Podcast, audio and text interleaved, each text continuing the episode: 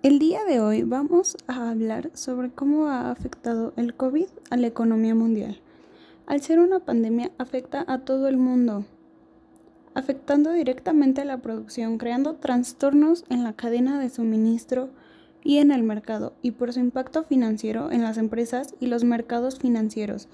Los centros económicos de todo el mundo están sujetos a cierres al estilo de Wuhan, mientras la gente entra en pánico por la propagación del virus, decisiones descoordinadas país por país interrumpen el movimiento de personas y bienes.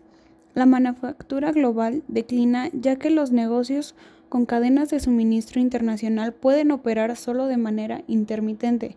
El turismo y las empresas conexas disminuyen drásticamente y las empresas y regiones basadas en el turismo se ven afectadas.